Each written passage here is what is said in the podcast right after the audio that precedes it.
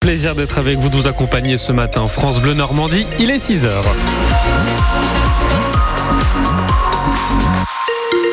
Les infos Nolwenn Lejeune, c'est fluide sur les routes de la région ce matin. Un petit mot du temps. Quelques éclaircies, mais un temps sec pour aujourd'hui. La Normandie reste malgré tout en vigilance jaune face au phénomène de crue. Les températures, elles sont en baisse de 5 à 9 ce matin, 10 au meilleur de la journée.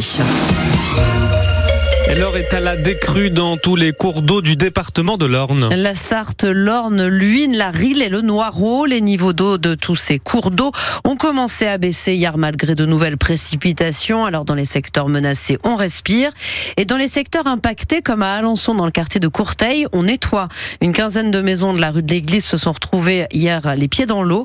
Euh, mais ce n'est pas la première fois. En 2018 déjà, la rivière La Sarthe était sortie de son lit. Pour certains habitants, ça pose la question de son entretien Pourtant, le maire, Joachim Pueyo, estime que l'essentiel est fait. La Sarthe euh, est nettoyée régulièrement, mais peut-être pas suffisamment. Mais il n'y a pas que la ville d'Alençon. Hein. La Sarthe, c'est en amont, euh, c'est euh, toute la vallée de cette Sarthe. Il y a également la gestion des milieux aquatiques que nous organisons sur la communauté urbaine. Et puis, il y, a, des barrages également qui peuvent poser quelques difficultés. On nous préconise d'en supprimer quelques-uns. C'est ce qu'on a commencé à faire. Vous savez que ces maisons sont proches de, de la Sarthe. Donc je ne dis pas qu'on va résorber les difficultés, mais par contre qu'on puisse prévenir pour mieux protéger les habitants et leur habitation. Là, je crois que c'est bien qu'on puisse effectivement réfléchir avec les services ce qu'on peut améliorer. Comment effectivement alerter les habitants parce qu'il y a des habitants qui sont présents, d'autres qui sont pas présents. Est-ce que on prendrait leur numéro de téléphone avec une alerte particulière? Je pense qu'on pourrait le faire. Donc c'est des choses comme ça qui pourraient être mises en place, c'est-à-dire prévenir, informer, accompagner. Des propos recueillis au micro France Bleu de Jeanne Stemar et si la décrue s'est amorcée à Alençon, plusieurs parcs et espaces verts de la ville vont rester fermés jusqu'à nouvel ordre. L'arboretum, le parc Courbet, celui de la Providence, le chemin de la fuite des vignes et le front de Sarthe. Le ministre de la Transition écologique, Christophe Béchu, s'est lui rendu hier dans le Pas-de-Calais en proie à de nouvelles inondations.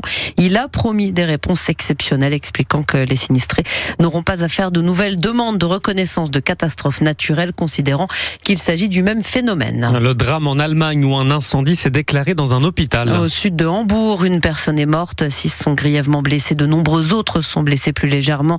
L'incendie s'est déclaré vers 22h45 hier soir. Les flammes étaient visibles au troisième étage, dégageant beaucoup de fumée.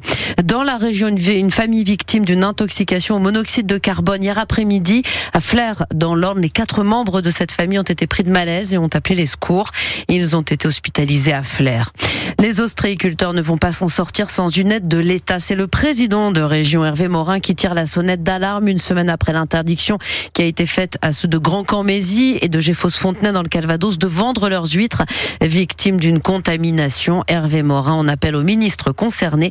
Nous l'entendrons dans le journal de 6h30. C'est une des nouveautés de ce mois de janvier. Les élèves de la voie professionnelle vont désormais percevoir une allocation pour les stages qu'ils effectuent dans le cadre de leur formation. La mesure est en vigueur depuis septembre dernier, mais les premiers versements auront lieu ce mois-ci. Alors voyons qui est concerné précisément et quelles sont les modalités, Sonia Princet? Tous les lycéens qui préparent un diplôme professionnel comme un CAP, un bac pro, une mention complémentaire ou un brevet des métiers d'art sont concernés, soit 620 000 jeunes. Ils doivent être inscrits sous statut scolaire dans un établissement public ou privé sous contrat pour percevoir cette allocation de l'État. Son montant est calculé à partir d'un forfait journalier multiplié par le nombre de jours de stage.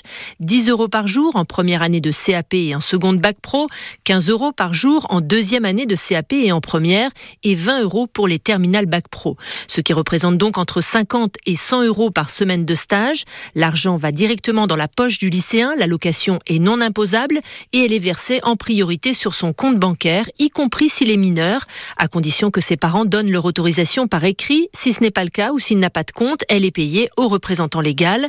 La mesure est rétroactive pour tous les stages depuis la rentrée 2023. Elle est très attendue par les jeunes qui sont en majorité de milieux défavorisés. Plus d'un lycéen sur deux en filière professionnelle a des parents parents ouvriers ou chômeurs. Et sur les trois années de son cursus jusqu'au baccalauréat professionnel, un élève va ainsi pouvoir recevoir jusqu'à 2100 euros. Un hommage national rendu à Jacques Delors ce matin à l'hôtel des Invalides à Paris. En présence de nombreux dirigeants européens, Emmanuel Macron va présider cette cérémonie. Il prononcera l'éloge funèbre de l'ancien président de la Commission européenne, lui qui avait déjà souligné l'héritage de Jacques Delors dans ses vœux le 31 décembre.